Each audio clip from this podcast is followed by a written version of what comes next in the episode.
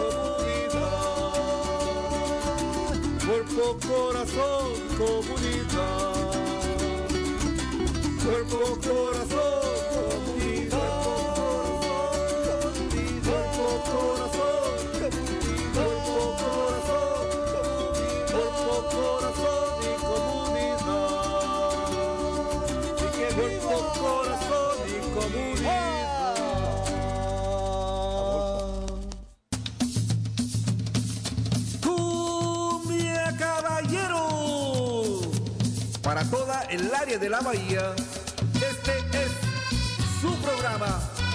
Cuerpo, corazón, comunidad. Sean todos bienvenidos.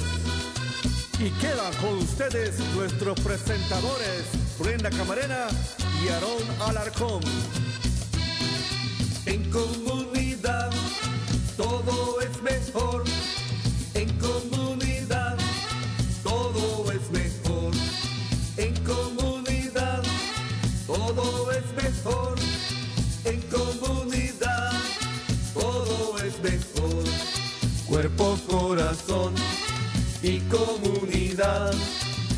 Cuerpo, corazón y comunidad. Cuerpo, corazón comunidad. Muy buenos días, tengan todos ustedes, nuestro querido público. Bienvenido a el show de hoy de Cuerpo, Corazón, Comunidad. Hoy, 31 de marzo del año 2021. Quiero darle la bienvenida, como siempre, a todas las personas que nos escuchan a través de la radio en KVVF 89.1 FM, también en KWMR 90.5. Acuérdense que también estamos en Facebook Live, en la página de Cuerpo, Corazón, Comunidad. También nos puede encontrar en la televisión, no en vivo todavía, pero quizá un día de estos, en Marí TV Canal. Canal 26 en varias fechas. También estamos en YouTube, nos puede buscar en, también tecleando Cuerpo, Corazón, Comunidad. Y recientemente tenemos una cuenta en Instagram, también nos puede encontrar con el nombre. Y hace como dos, dos semanas abrimos una cuenta en TikTok. Así que estamos en todos lados, estamos hasta en la sopa, como decimos en México, pero qué bueno porque sabemos el cariño que nos tienen todos ustedes, el cual estamos muy, muy agradecidos. El día de hoy tenemos invitados muy, muy especiales porque vamos a estar hablando también de, una de un personaje con mucha importancia y con mucho auge en la comunidad latina. De hecho, no nada más en la comunidad latina, sino en todo el contorno y la historia de nuestro país. Estamos hablando del legado de César Chávez. Y para hablar acerca de su legado, para hablar acerca de su vida, tenemos dos personajes muy, dos invitados muy, muy, muy especiales. Ah, tenemos a Douglas Mundo, el cual es el director ejecutivo de la agencia Centro Multicultural de Marín. ¿Cómo le va, Douglas? Bienvenido. Muchas gracias, Aaron. Aquí estamos muy contentos de participar en este día y pues a celebrar el legado de César Chávez, pero también a el legado de nuestros líderes comunitarios. Así, Así es. estamos aquí listos. Así es, muchas gracias. Ah, el día de hoy, desafortunadamente, nues- la ah, anfitriona principal de este programa, Brenda Camarena, no nos va a poder acompañar por causas de fuerza mayor. Ustedes saben cómo es esto de la tecnología, pero desde aquí, Brenda, te mandamos un beso y un abrazo y esperamos verte la semana que entra. Bueno, pues sin mayor preámbulo, vamos a empezar con nuestro show y vamos a empezar dándole la bienvenida a nuestro segundo invitado del día de hoy. Ah, se llama Francisco Javier Herrera Brambilia. Ah, Fran- Francisco, ¿estás por ahí? ¿Cómo estás, Francisco? Bienvenido al show. Y Mucho gusto. al contrario, ah, Francisco, él es teólogo, trabajador cultural y cantautor. Ah, él se encarga de dar talleres, se encarga de hacer activismo y él nos va a hablar un poquito más acerca de todo el trabajo que él hace en la comunidad. ¿Cómo le va, Francisco? Bienvenido. Mucho gusto. Es muy bien, gracias a Dios. Aquí estamos como todos superando esta época del COVID, ¿verdad? Así cuidando- es. Así es, ¿verdad? Pero pues parece, parece que llevamos de salida, ¿verdad? Eh, yo creo que esto va, a- va a dar un, un año más de salida. La salida va a ser larga, pero ¿Usted cree? de salida. Ojalá, pues es, lo, lo importante es que yo creo que ya vamos en, ya vamos dando pasos en hacia el avance. Ya hace un año, seis meses, pero lo bueno es que ya vamos a, en, en avance para la salida. Pero Francisco, muchas gracias, como le digo, el darnos la oportunidad de entrevistarlo para hablar acerca de una figura tan importante ah, en, nuestra, en nuestra cultura. Am, Háblenos, por favor, Francisco, si es posible, acerca del legado y la figura de César Chávez, el cual hoy celebramos en lo que sería su cumpleaños número 94. Ah, háblenos, por favor, acerca de por qué su trabajo y por qué su figura es tan importante en nuestra comunidad y como dije al principio, no solamente en nuestra comunidad, sino en la historia general de los Estados Unidos. ¿Cómo no? Muchas gracias. Este, hay un un verso en un corrido que dice, ¿qué tienes tú, César Chávez? ¿Qué le has dado a la gente? Los que andaban agachados han levantado la frente. y creo que el legado principal fue ese para mí de que César Chávez y todos los compañeros que trabajaron con él, Dolores Huerta, etcétera, este, eh, nos dieron esperanza, ¿verdad? Dieron esperanza a un pueblo que lleva 23 mil años aquí, no un pueblo que acaba de llegar de ningún lado, ni cruzó el Atlántico, un pueblo que lleva 23 mil años, norte, sur, que nunca contó con un cerquito, ni un río, ni nada de eso. Entonces, am, somos la gente que hemos estado aquí levantando la cosecha desde hace miles de años y personas como César Chávez vinieron, eh, agarraron su papel en la historia y nos ayudaron a levantar la frente, ¿verdad? A, a Claro. tener, espe- a tener esperanza que puede haber un cambio en la historia, ¿verdad? Que podemos hacer cambios. Así es, así es. Sabe que eh, en alguna ocasión ah, escuché a, a- de hecho, escuché a una, a una, una patrona mía que yo tuve cuando viví en El Paso, Francisco. Y mi primer trabajo fue para ah, The United Way, que es una organización que Ah, hace recaudación de fondos en todo el país. Mi primera jefa, mi primera patrona, ah, su nombre es Alicia Chávez, lo cual le mando saludos desde aquí. Ella fue la, la primera ah, juez mujer hispana en el estado de Texas y una de las primeras en el país. Y ella fue muy amiga de César Chávez.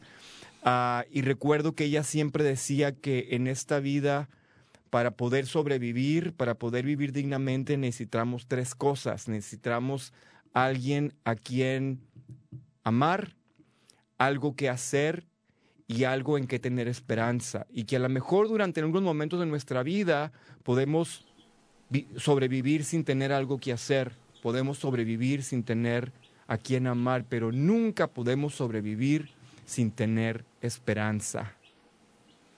Eso es, es, es nuestra respiración, la esperanza, ¿verdad? Así es. Hablando del trabajo de César Chávez, el señor Chávez trabajó arduamente, Francisco, por los campesinos en los files. De hecho, ayer durante que hablábamos usted y yo en el teléfono para ponernos de acuerdo en la entrevista, le decía si todavía está este, esta palabra se usa para describir a los fields. y me decía que así, que todavía se usa. Yo era muy chico cuando escuchaba que los files, que los files. César Sí. Chávez trabajó arduamente para los campesinos en los files, como les decía. Ah, platíquenos, por favor, un poco acerca de los logros y las victorias que tuvo el movimiento chavista en la lucha por la igualdad y el justo trato de los trabajadores de campo. Victorias tanto de aquellos tiempos como victorias en los tiempos actuales. Claro, y, y sí, sí, ah, todavía mi hermano todavía se dice los files, por eso los que trabajan los files son filósofos y filósofas.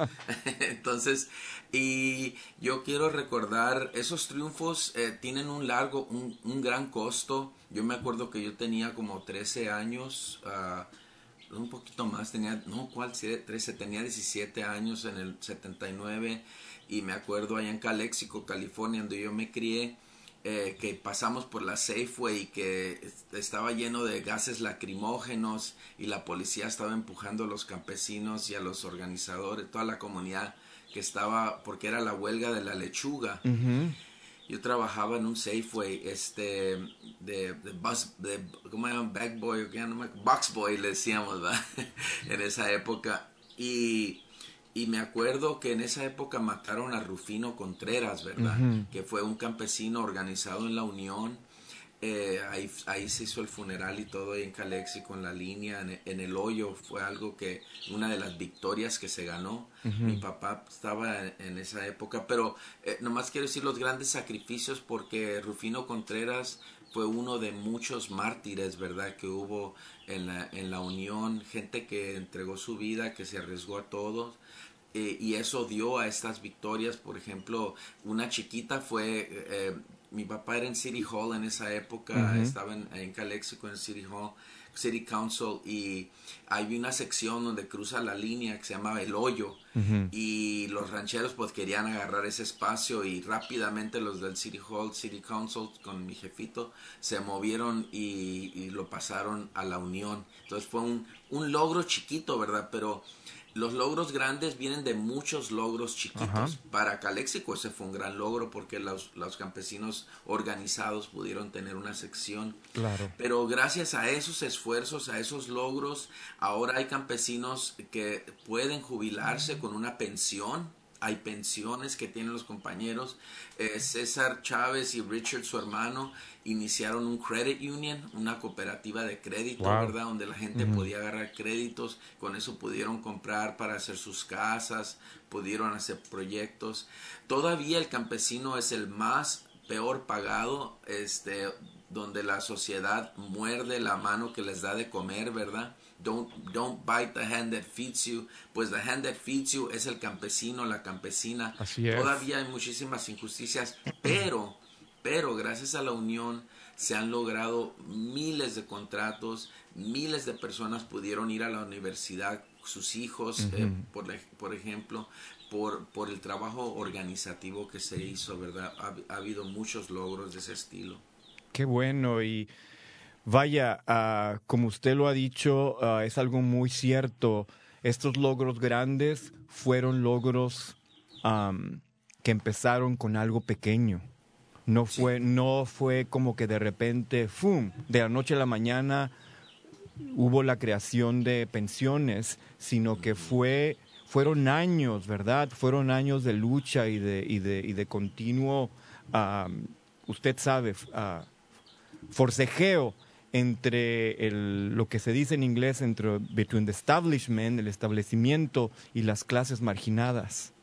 Sí, sí, porque el establecimiento está establecido a, a costo de la sangre de nuestra gente. Así o es. sea, no es un establecimiento inocente que pull themselves by their bootstraps, es una gran mentira. Claro. El- este país tiene unos grandes logros y es un rico país por el trabajo del campesino. Y eso es lo que hay que reconocer no que el gringuito y el, y el poderoso porque también hay latinos ahí que son muy poderosos y que han beneficiado saludan con sombrero ajeno porque el- la economía ha crecido por el trabajo del campesino. Así y es. eso es lo que tenemos que hacer vibrar en los corazones de este país. Así es, fíjese que hablando de eso, el- estos días pasados escuché en las noticias que si el salario mínimo en nuestro país hubiera crecido a la misma par que los bonos de la gente que trabaja en Wall Street, ah, entonces el salario mínimo ahorita en este momento sería 44 dólares. ¿Cómo ve? Exactamente lo que debería de ser ahorita 44 dólares y lo tenemos que trabajar muy fuerte eso con nuestra gente porque pensamos que eso es como un regalo y no es un regalo, es lo que se debería estar ganando ahorita mismo. Así es. Ah, bueno, pues continuando con, con las preguntas, ah, Francisco, muy interesante la plática, muchas gracias una vez más. Ah, ahorita en este momento estamos pasando por, por situaciones sin precedentes. La pandemia, por ejemplo, es algo que ninguna persona de las generaciones vivas en este momento experimentó en el pasado. La última pandemia, como todos sabemos, de esta magnitud fue en el año 1918.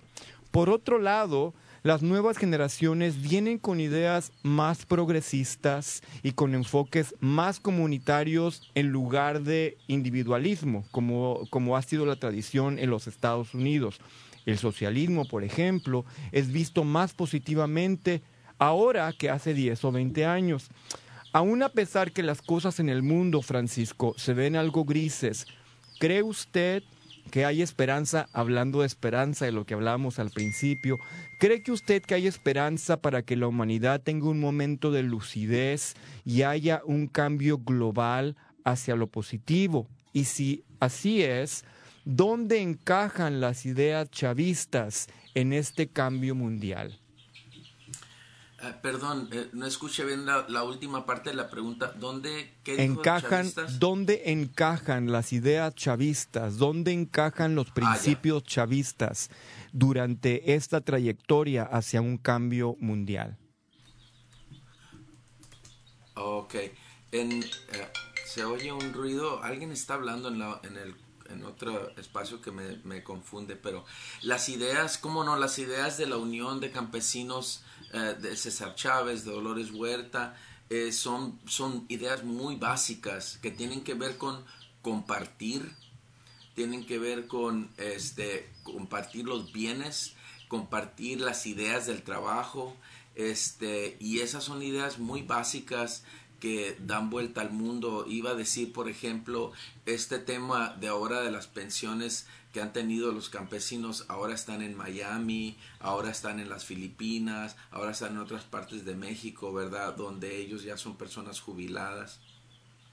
Entonces, eh, la idea básica es que el trabajo que haces, que rinda, y gracias a Dios, pues ahora ah, hay un poco más de entendimiento de que se tiene que compartir este, lo que uno hace. Entonces, el derecho al trabajo, pero también el derecho a un pago, un salario justo, el derecho a la salud y bienestar. Eh, si debemos de, por ejemplo, ahorita en California se está peleando, se está promoviendo la Senate Bill 321 Fíjate nomás que los, los trabajadores jornaleros y jornaleras, trabajadoras del hogar, con muchas de nuestras mamás, tías, parientes y compañeros, hermanos, no caben dentro de lo que es Cal OSHA, los, los reglamentos de seguridad, ¿verdad? Eh, y salud en California. Entonces, esas ideas tienen que, que penetrar más, se tienen que hacer para que todos podamos beneficiar de los, de los frutos de nuestro trabajo. Y te voy a decir algo, yo creo que los senadores en California sí creen en socialismo, porque mira cómo tienen su, su pensions y sus benefit plans, donde ellos ganan muchísimo. y los ricos también creen mucho en socialismo. Mira el Departamento de Defensa, cuánto gasta en el gobierno. Mira el señor que hizo Tesla, ¿cómo se llama este señor que es el segundo más rico? Elon, Elon Musk.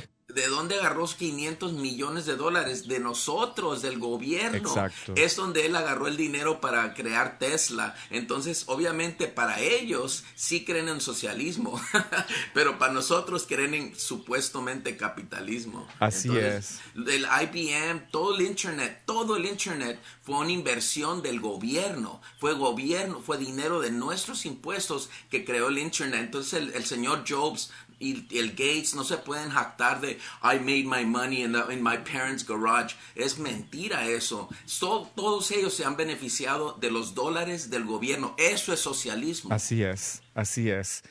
Muy cierto. Am, ya casi se nos está acabando el tiempo, pero antes de, antes de terminar, ah, quisiera que me diera un poquito más información, Francisco, acerca del trabajo que usted mismo, como líder de la comunidad, está haciendo en nuestra población. Si algunas personas que nos escuchan quieren saber más acerca de su trabajo, ¿dónde pueden ir? Esta es su oportunidad para que, para que haga el comercial acerca de usted mismo.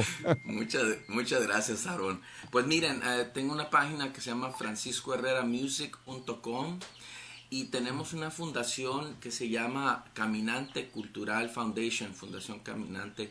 Este, con ella apoyamos, por ejemplo, tenemos un proyecto en, en Chihuahua, México, donde estamos apoyando el Instituto Monseñor Romero, que da de comer a más de, de 250 niños, la mayoría que han quedado huérfanos por las masacres que ha habido ahora con estas guerras de las drogas que se inventa Estados Unidos.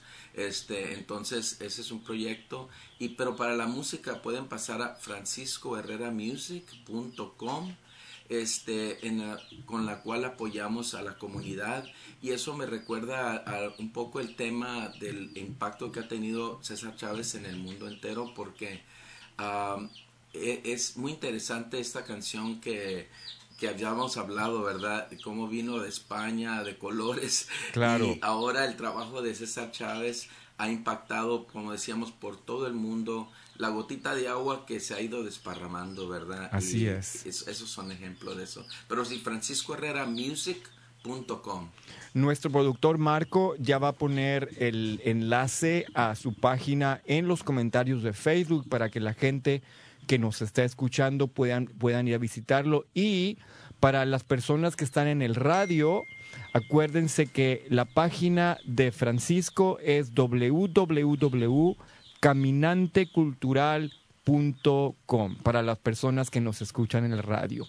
Y hablando de música y hablando de lo que estábamos, eh, precisamente lo que usted comentaba acerca de esta canción tan famosa que se llama De Colores, ¿cómo no terminamos su segmento con una pequeña cancioncita que usted nos puede cantar y aquí aprovechando que ah, Douglas está aquí, el cual también es músico, nos, nos deleiten con, con su talento. ¿Cómo ve?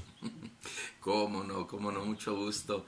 Dice, y por eso los grandes amores de muchos colores me gustan a mí. Y por eso los grandes amores de muchos colores me gustan a mí. Y me gusta cantar un versito que dice, yo le llamo el verso organizativo, porque todos tenemos que organizarnos para hacer el cambio. Dice, Empezando con el gallo. Cante el gallo, cante el gallo con el kirikiri, kiri, kirikiri. Pero todos sabemos que los que empiezan el barullo y la historia son realmente son las gallinas. La gallina, la gallina con el cara cara, cara cara, cara.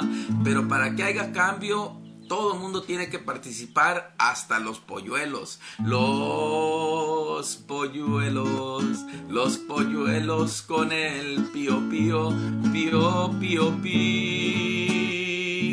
Y por eso los grandes amores de muchos colores me gustan a mí. Y por eso los grandes amores de muchos colores me gustan a mí.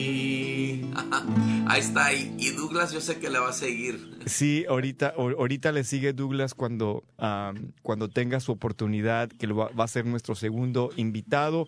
Mientras tanto, ah, déjeme agradecerle una vez más, Francisco, por el tiempo que nos brindó.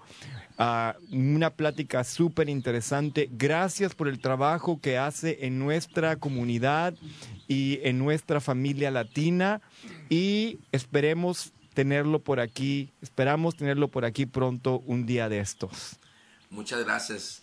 Gusto de, gusto de estar con ustedes y que viva César Chávez y Dolores Huerta. Así es, que vivan, que vivan. Viva la unión. Así es. Bueno, pues continuamos, continuamos con ah, nuestro programa el día de hoy. Ah, y antes de continuar con nuestro ah, invitado siguiente, el cual es, como ya lo mencionamos, el director ejecutivo del Centro Multicultural de Marín, Douglas Mundo, vamos a tener unos pequeños anuncios porque pues es parte de lo que hacemos, dar crear concientización en la comunidad acerca de los recursos y servicios que hay en nuestro condado. Para empezar, quiero recordarles que tenemos una encuesta porque nos interesa mucho saber qué es lo que piensan de nuestro programa, qué temas les gustaría que tuviéramos aquí con nosotros, qué invitados les gustaría tener. En estos momentos, nuestro productor Marco va a poner el enlace a la encuesta que hemos ah, preparado para que ustedes, como ya lo dije, nos den su opinión nos digan qué opinan de nosotros, porque acuérdense que este programa es para la comunidad, es de servicio, así que lo que ustedes, lo que ustedes opinen y lo que ustedes piensen es muy, muy importante.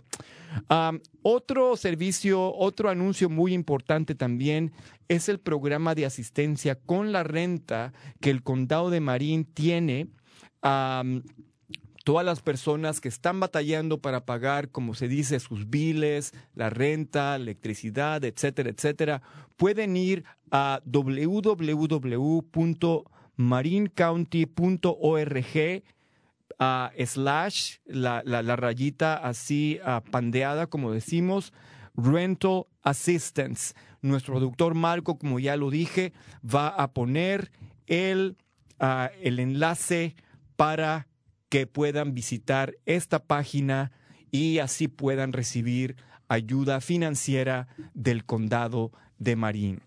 Ah, aquí estoy viendo los comentarios de nuestros amigos de Facebook y me da mucho gusto saber que a la gente le gustaron las canciones. Gracias por sus comentarios, gracias por su cariño. Acuérdense que el propósito más importante de este programa es de ser agrado hacia, ah, de ser agrado hacia todos ustedes. Bueno, pues continuamos con nuestro programa con nuestro segundo invitado. Como ya lo mencioné, nuestro segundo invitado es el director ejecutivo del Centro Multicultural de Marín, Douglas Mundo. Douglas, ¿cómo está? Muy bien, una vez más, Aaron, gracias por invitarme a participar ah, de, tu, de, tu, programa y de Cuerpo Corazón Comunidad, extrañando por supuesto a Brenda, pero aquí estamos eh, listos para continuar la conversación que se ha iniciado con Francisco Herrera. Sí, ¿verdad? Muy buena plática, ¿verdad, Mundo? Exactamente. Primeramente quiero agradecer a Francisco por todo el trabajo infinito que él hace. Él es un ejemplo del líder comunitario también. hablábamos de los files, pero el fil en el que trabaja no solamente es, es allá en los files, pero también en la ciudad, en, en cada barrio, en cada vecindario que él eh, lleva la música, en cada comunidad donde él lleva la música, su mensaje eh, eh, es, es, es, importante, ¿me entiendes? Entonces, agradecer el trabajo que hace Francisco en, nuestra comunidad y también a muchos otros líderes y otros muchos muchos otros que también eh, son músicos y que llevan ese a, través de la música ese ese sentido de esperanza ese ese e, e, ese elemento que muchas veces nos falta para ponerle un poquito de alegría a las tristezas o, a las situaciones que nos están pasando o impactando en nuestras comunidades. Así que eh, a nuestro amigo, hermano, compañero, colega, eh, camarada Francisco Herrera, un abrazo nuevamente. Gracias por todo tu trabajo y para adelante, siempre para adelante, ah, esperando que este mundo eh, sea un mundo mejor. Así es, como decía Cristina Saralegui, decía, para adelante para atrás solo para agarrar fuerza. Exactamente. Así es. Y precisamente hablando para adelante, Douglas, quisiera preguntarle su opinión acerca de lo que también hablábamos con Francisco, los valores chavistas de igualdad, de, preocuparse por las clases marginadas. son importantes no solamente en nuestra comunidad, como ya lo dijimos, sino en todo el, el entorno de los Estados Unidos. ¿Cómo ve usted las ideas chavistas proyectadas hacia el futuro, sobre todo en el liderazgo del siglo actual, siglo XXI?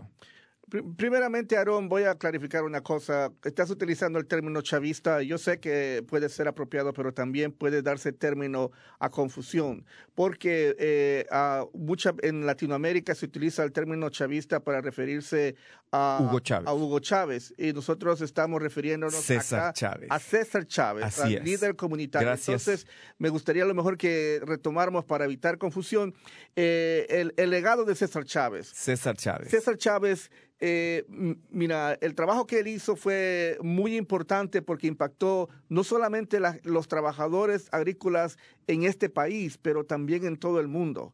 Eh, y eso pudimos ver cómo él viajó a otros países después que hicieron el trabajo de organizar a, a los trabajadores agrícolas e irse a la huelga. Pero detrás de, de César Chávez hubo otros personajes importantes como Dolores Huerta, eh, la mujer, la organizadora, la que trajo y que ah, apoyó a César en este proceso, ah, pero también junto con ellos hubo otra persona. Otra persona que no muchos hablamos en la comunidad latina y quiero a partir de hoy que reconozcamos que ah, junto con César Chávez existió también otro líder comunitario de, de la comunidad filipina. El Oh. nombre de esta persona es Larry Icleon. Larry fue el organizador eh, principal de los de más de 2.000 eh, trabajadores agrícolas filipinos en el área de Delano y, y- y, pues empezó en, en toda el área del, del Valle Central a organizar desde Stockton, eh, en fin. Y ah, Larry ah, básicamente era un, un- una- un personaje bastante icónico, diría, porque era un personaje bien directo, bien confrontativo y no le tenía miedo a nada. Y él lo decía y lo decía públicamente ah, que pues eh, eh, no le tenía miedo a nadie en ese momento. En fin, no voy a utilizar las palabras que utilizaba porque no las podemos decir al aire, escuchan pero eh, en fin, este personaje fue el que organizó más de dos mil eh, personas eh, para irse a la huelga con la huelga durante las, eh, la- la- las uvas, ¿no? Y, ¿Y qué es lo que sucedió? Vino a hablar con César Chávez y César Chávez le dice, ¿te unes? Y César Chávez dijo, bueno, eh, pues ah, entendemos que eh, la manera en que tú trabajas es un poquito confrontativa, nuestra gente todavía no, no, no, no somos así, somos... César Chávez era más... eh, ah, Sumiso. eh, no diría sumiso, yo creo que serían los principios que utilizaba era de no violencia.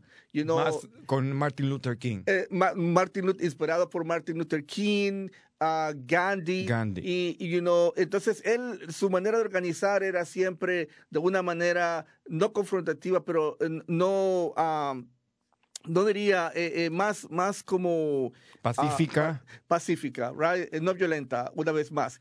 Entonces, ah, tuvo que platicar con su, con su grupo, con, con, con- crearon juntos, los tres ellos fueron parte de la creación del UFW, que se llama con la, la, la Unión de, de Campesinos, y, y crearon eh, esta unión, de, de, farm, the United Farm Workers.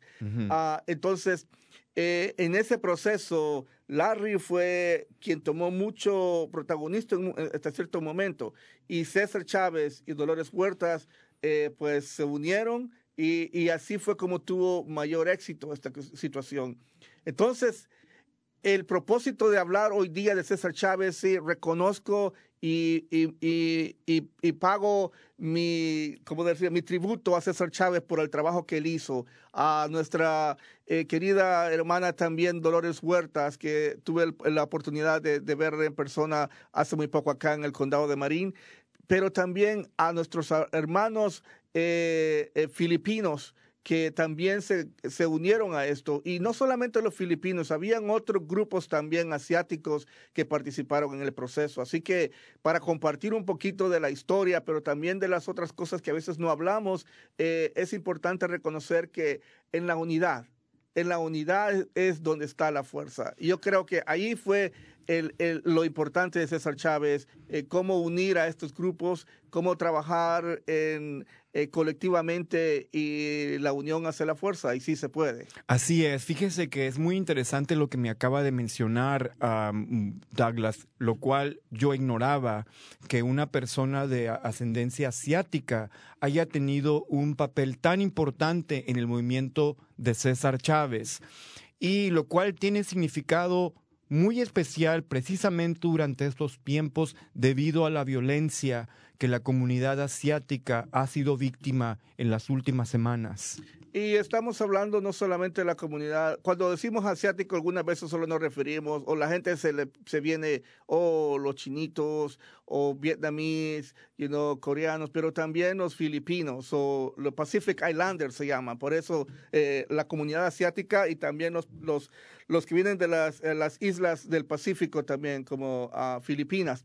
En fin, eh, en estos días donde el odio que se ha visto eh, realmente desmesurado, diría, en contra de estas comunidades, eh, es, es obvio, ah, tenemos que hacer, tenemos que denunciar, tenemos que ser, como decimos, bold en inglés, como, ah, ¿cómo sería la palabra en español? Aventados. a quizás aventados, fuertes, decididos a, a denunciar este tipo de situaciones. Y creo que está pasando en nuestras comunidades. Han habido vigilias, han habido eh, ah, pequeñas demostraciones de solidaridad con nuestros hermanos y hermanas de las comunidades asiáticas y esperamos que ah, más gente se una en este esfuerzo. Pero el punto aquí es, es el odio y el Mm. odio creado por el racismo. Así Y es. es otro tema que el cual te- tenemos que dedicar quizás un, todo un programa solamente a esto, pero ¿cómo vencer el odio? Esa es la, pregu- la pregunta. Y el odio nace en el mismo lugar donde nace el amor. Así es. Así que para que una persona podamos cambiar, tiene que venir de adentro, tiene que venir del corazón. So, un cambio en el corazón, eh, transformar ese odio en amor, en compasión, en, en servicio, ah, en amar y utilizar el principio universal de tratar a las personas con respeto y dignidad. Eso Así es. puede cambiar mucho en este mundo. Así es, Marco, así es, Douglas. Y fíjese que ahorita que estábamos hablando de las colaboraciones que César Chávez estableció con otras comunidades, me vino a la mente que en el mes de enero aquí tuvimos, eh, hablamos acerca del el mes de la cultura y de la, de la, de la influencia de la, de la cultura negra en nuestro país. Y invitamos a, a una persona que habló acerca de Martin Luther King. Y fíjese que habló de una carta muy famosa que Martin Luther King le escribió a César Chávez, en la cual decía que los, lo que ambos movimientos tenían en común era mucho más grande Claro. que cualquier otra diferencia. Exactamente, y, y, y este es el llamado, creo que César Chávez, que Martin Luther King, que Muhammad Gandhi y otros ah, personajes como Monseñor Romero en El Salvador eh, eh, hicieron a nuestras comunidades, el llamado a la unidad. El llamado a la unidad. Fíjate, por ejemplo, en el estado de California. En el estado de California, si todas las comunidades de color nos uniéramos, ¿qué poder pudiéramos tener? y ¿Qué cambio pudiéramos Julita. hacer? Solamente en el estado de California, ¿no? En fin, y si nos unimos, eh, en fin, podemos hacer eh, algo muy grande, pero creo que eso ha sido la falta, la falta de, y, y creo que un, no sé si un error en nuestras comunidades, pero lamentablemente tenemos siempre esa situación que algunos de nosotros vamos siempre eh, buscando el interés personal Claro. más que colectivo. Y creo que allí donde se pierde ese elemento sorpresa que podríamos decir, ¿no? Ah, en esta cultura, aquí en este país, eh, la gente ha sido educada a ser mucho individualista. Exacto. Entonces, como tú decías al principio, eh, la idea de, de comunidad, la idea de, de trabajar juntos, de velar por tu vecindario y que todas tus familias estén bien, eh, you know, entre más tienes tú, muchas veces ah, te sientes como más importante, eh, y, pero al mismo tiempo muchas veces ah, hemos encontrado que hay gente tan rica que que, que está sola, que está infeliz. Y hay gente que es tan pobre que muchas veces está también ah, feliz. O que- Claro. que, da- nadie es tan pobre que no pueda eh, dar, ni nadie es tan rico que no pueda recibir. Claro, así es. Entonces, eso sería quizás parte del, del proceso, pero moviéndonos un poquito al, al futuro, como tú dijiste, Aaron, eh, el futuro está en las manos de nuestras mujeres. Mm, Y lo voy a decir claro. El futuro en nuestras comunidades está en ah, nuestras mujeres. ¿Por qué? Porque eh, en esta sociedad donde hemos sido básicamente eh, una sociedad dominada por el, por el hombre, eh, eh, eh, creo que es necesario, eh, una vez más, empezar a, a cambiar esa actitud, esa mentalidad y empezar a crear oportunidades de igualdad para nuestras mujeres. ujú. Ah, y, y llegar a un momento donde pues eh, tratemos a todo el mundo con dignidad y respeto. Así Eh, es. Y en base a ese principio creo que podemos crear eh, un mundo mejor. Las mujeres son las que honestamente ah, hacen muchas veces el trabajo organizativo y si no mira lo que hizo eh, ah, Dolores Huerta, ¿no? Así es. César Chávez era el líder, pero detrás estaba eh, eh, Dolores Huerta organizando, ¿verdad? Claro. No quiero decir que detrás de cada hombre hay una gran mujer, pero, pero si alguna gente esto le sirve de motivación, ya muchas veces es importante que reconozcamos mujeres, a ustedes que están allá, las que trabajan desde las casas, en los files, como se dicen, en donde sea que usted está trabajando y nos está escu- escuchando, recuerde que el futuro de este mundo está en las manos de las mujeres. Y son ustedes las que nos van a ayudar a crear y a cambiar eh, eh, hasta cierto punto nuestras mentalidades, pero hagámoslo una vez más con dignidad y respeto para que el cambio pueda ser más rápido. So, eh, el futuro está en las manos de las mujeres. Así es, fíjese que hace poco tuvimos aquí en el estudio, me imagino que lo vio por Facebook, a la gran escritora Isabel Allende, la cual también se ha dedicado por mucho tiempo a, en su manera, a través de su li- literatura, invitar a las mujeres a que se valoricen a sí mismas y a que tomen el lugar en la sociedad que el patriarcado desafortunadamente les ha quitado. Y hablando de oportunidades del, futuro, ah, Douglas, ya casi estamos para terminar el programa. Qué rápido se pasa el tiempo, ¿verdad? Ah, ahorita, por ejemplo, el- la semana pasada creo que hablábamos acerca de DACA, nos dimos cuenta que DACA ya está tomando nuevas aplicaciones, ah, el, TPS y otro tipo de, de, ah, de ayuda para la comunidad latina. ¿Qué rol, de acuerdo a su opinión, tienen todas estas oportunidades en la apertura del liderazgo hacia el siglo XXI? Definitivamente que esto creo que es, es algo que nos hemos ganado, especialmente los inmigrantes que hemos venido a este país, que hemos dedicado con alma, vida y corazón al trabajo, a nuestras comunidades, a, a darles lo mejor de nosotros a este país en el cual vivimos. Eh, eh, creo que es, es, es más que un derecho ah, ya el poder obtener este tipo de beneficios para nuestros trabajadores. Imagínate la oportunidad que van a tener los trabajadores del campo eh, de poder encontrar un, camino a la legalización, un camino a que puedan tener documentos y que puedan venir eh, durante las temporadas a trabajar e irse libremente a sus países y regresar sin tener que evitar cruzar las fronteras y, y exponer sus vidas. Ah, piensa en en toda la gente que está en, protegida por los TPS, salvadoreños, ah, han habido hondureños, eh, gente de Mali, gente de muchas partes que están beneficiados, por el TPS, cómo poder ayudar a que esto pueda convertirse en una ley que pueda darles un camino a la legalización importantísimo. Y ya, DACA, por supuesto, nuestros jóvenes, el, presente y el futuro de nuestro país, uh, de este país y el de nuestros países en el, en el mundo de donde venimos también. Eh, en fin, nuestros jóvenes también se merecen porque ya nosotros, los padres, hemos pagado el precio. Así es, así es. es, es algo, es una, es un proceso intergeneracional que todos, todas las generaciones están conectadas.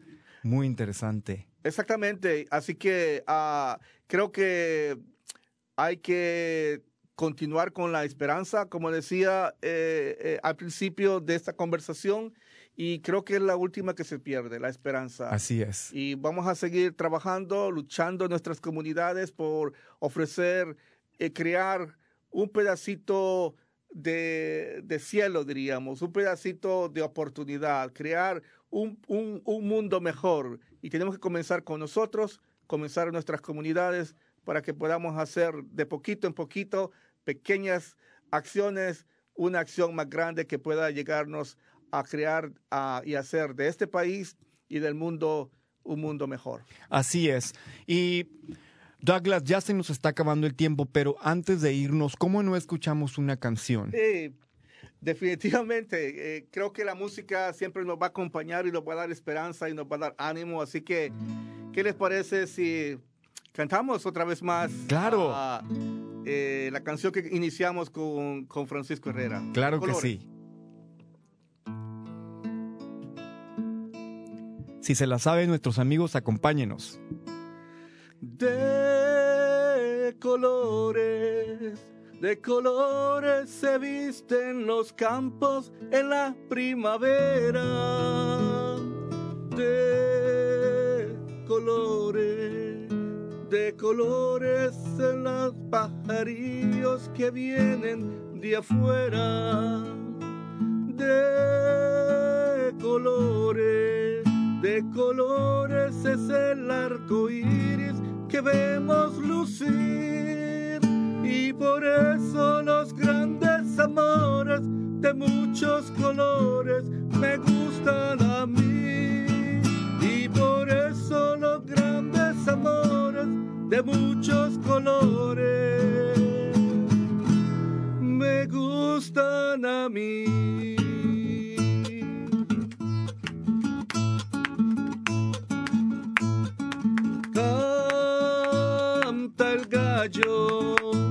El gallo con el kiri, kiri, kiri, kiri, kiri. La gallina, la gallina con el cara, cara, cara, cara, cara. Los pollitos, los pollitos con el pío, pío, pío, pío, pam. Por eso los grandes amores de muchos colores me gustan a mí. Y por eso los grandes amores de muchos colores me gustan a mí. Que viva César Chávez, Dolores Huerta y todos nuestros líderes comunitarios en todas las partes del mundo y especialmente en el condado de Marín. Uh, gracias a todos aquellos que nos apoyan, que hacen y contribuyen a nuestras comunidades para que nuestras comunidades sean uh, algo mejor. Así es. Douglas, muchísimas gracias por su tiempo, muchísimas gracias por todo lo que nos comentó, por toda la información que nos trajo. Gracias por el regalo de la música. La música es el lenguaje que a veces no necesita palabras. ¿Cuántas veces hemos estado en un concierto o escuchamos música que no entendemos lo que dice? Sin embargo, el sentimiento habla a través de la música y no se necesita entender. Muchas gracias Douglas por su tiempo. Esperamos tenerlo en nuestro estudio muy pronto, una vez más. Un gusto, gracias nuevamente, gracias a todos y que viva las mujeres, César Chávez, Dolores Huerta una vez más. y nos vemos en la próxima. Gracias. Ojalá que la señora Huerta nos está viendo por ahí o si alguien que la conoce y ah, que nos está viendo, por favor, mándenles nuestros saludos. Bueno, pues ya casi se nos acaba el tiempo, pero como ya es costumbre, no podemos terminar nuestro programa si no hablamos acerca de la importancia de vacunarse. El Departamento de Salud del Condado de Marín tiene citas disponibles para las vacunas. El Condado de Marín está priorizando el acceso para la comunidad latina. Cualquier persona que viva o trabaje en el Condado de Marín de 16 años o más. En este momento, nuestro productor Marco está poniendo en los comentarios de Facebook la página donde usted puede inscribirse para hacer su cita para tener la vacuna. Su servidor, yo tuve el, la verdad el, el privilegio de recibir la vacuna en enero y hasta la fecha no me he convertido en chango nada por ahí. Ya ve que dicen que supuestamente la gente se iba a convertir en cosas. Sigo bien, sigo vivito y coleando, como decimos en México, aparte de un poquito de dolor en el brazo en la primera dosis y en la segunda dosis. Sí me tumbó un poquito, la verdad, pero eso es de esperarse. Todo mundo sabíamos que para la mayoría de las personas, sobre todo con la vacuna moderna, iba a haber un poquito de efectos secundarios pero déjenme les digo algo, el dolor que tuvimos en el brazo pasó, el malestar que tuve en la segunda dosis pasó, pero lo que no se ha ido es la paz y la confianza que uno tiene de sentirse más protegido, de sentirse con la habilidad de hacer cosas que a lo mejor antes no podíamos hacer. Nosotros hace, hace unos días no es cierto, hace unas semanas el Departamento de Salud en los Estados Unidos mencionó que personas que están vacunadas pueden ya juntarse en un, en un ambiente, en un, en un cuarto uh, indoors, de adentro, como se dice, sin la necesidad de usar mascarilla, pero solamente las personas que han sido vacunadas. Y en estos días, hace unos días, Douglas, escuchamos también que de acuerdo a nuevos estudios, en la vida real, eh, hay un 90% de hay, uno, hay un 90% de protección que ambas vacunas, Pfizer y Moderna, ofrecen para prevenir infecciones nuevas, lo cual es una gran, gran noticia. Mucha gente tenía miedo de que, bueno, pues es que la vacuna solamente se, se probó en, en estudios clínicos, no han observado cómo la vacuna va a funcionar en situaciones de la vida real y ya ahora ya hay estudios, lo cuales nos dan la tranquilidad que esta vacuna también protege en situaciones de la vida real. Así que yo les invito a todas las personas que nos están viendo, si no se ha vacunado, por favor, vacúnese, haga su cita.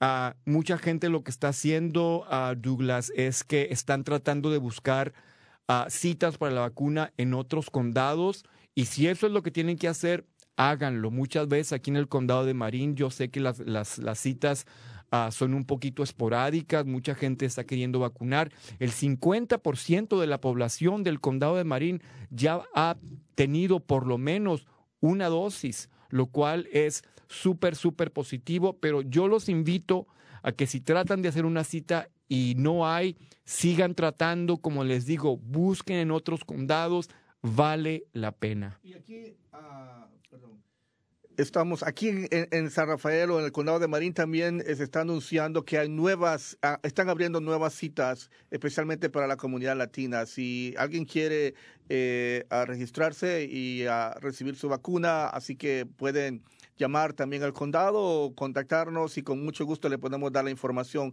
cómo pueden registrarse en estos días. Inclusive para seis para arriba, eh, eh, están abriendo oportunidades también para, para vacunarse ya, especialmente en nuestras comunidades, eh, diría, de bajos recursos, como el canal en San Rafael y otras partes en el condado de Marín. Así que, por favor, si están interesados en vacunarse, llámenos eh, y le vamos a dar la información cómo puede hacer, cómo registrarse para que pueda obtener su vacuna. Así es. También ah, para todas las personas que trabajan eh, como cuidadores de, de, ancianos o discapacitados, si trabajan para el programa de In-Home Support Services, IHSS, y necesitan ayuda de cómo vacunarse o de cómo hacer las citas, pueden hablar también a la Public Authority de In-Home Support Services al 415 499-1024 y con mucho gusto les ayudaremos a hacer una cita. Sin embargo, desafortunadamente todavía estamos en medio de la pandemia. Todavía la pandemia no ha terminado, lo cual significa que debemos seguir usando la máscara. Debimos todavía tenemos que seguir usando la máscara y para hablar acerca de la máscara tenemos un anuncio de nuestros patrocinadores.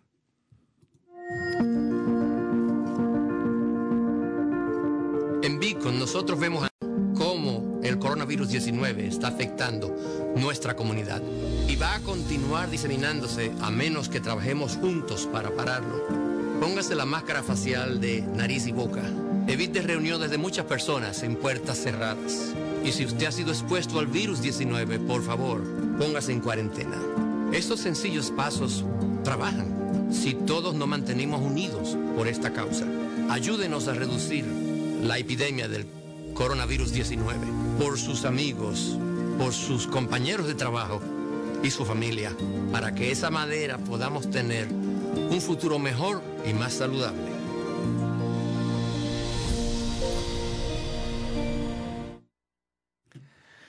Bueno, pues antes de irnos quisiera solamente dar un anuncio especial. Um, desafortunadamente, como ya lo hemos dicho, esta, esta pandemia trajo muchísimo uh, crisis económica para muchas personas que han perdido su casa, que han perdido, que han sido, uh, como se dice en inglés, evicted, les han pedido que salgan de su departamento. El día de hoy va a haber una presentación en línea acerca de las protecciones de vivienda uh, para las personas que por alguna razón están teniendo problemas con su, con su rentero, con su landlord. Uh, en este momento, nuestro productor Marco va a poner el enlace para esta junta, esta línea, este programa, esta sesión. Va a ser a través de Zoom de 6 a 7 de la tarde. Marco, como les dije, va, va a poner ahí el enlace para que todas las personas que quieren tener opción acerca de sus derechos que tienen como, como personas que rentan, por favor asistan a esta, a esta junta por Zoom hoy de 6 a 7 de la tarde. Y pues ya se nos acabó el tiempo. Antes de irnos, solamente quisiera decirles que el próximo, que el próximo, que el próximo miércoles tenemos un show lleno de sorpresas con invitados también uh, súper interesantes que nos van a traer información que a todos nos incumbe y nos interesa y que sobre todo va a ser divertida. Esperemos que la semana que entra nuestra anfitriona principal, Brenda Camarena, ya pueda estar con nosotros. Y así se nos acabó el tiempo. Douglas, muchísimas gracias por su, por su tiempo una vez más. Francisco, si nos está viendo, muchísimas gracias también. Y que viva César Chávez. Sí se puede.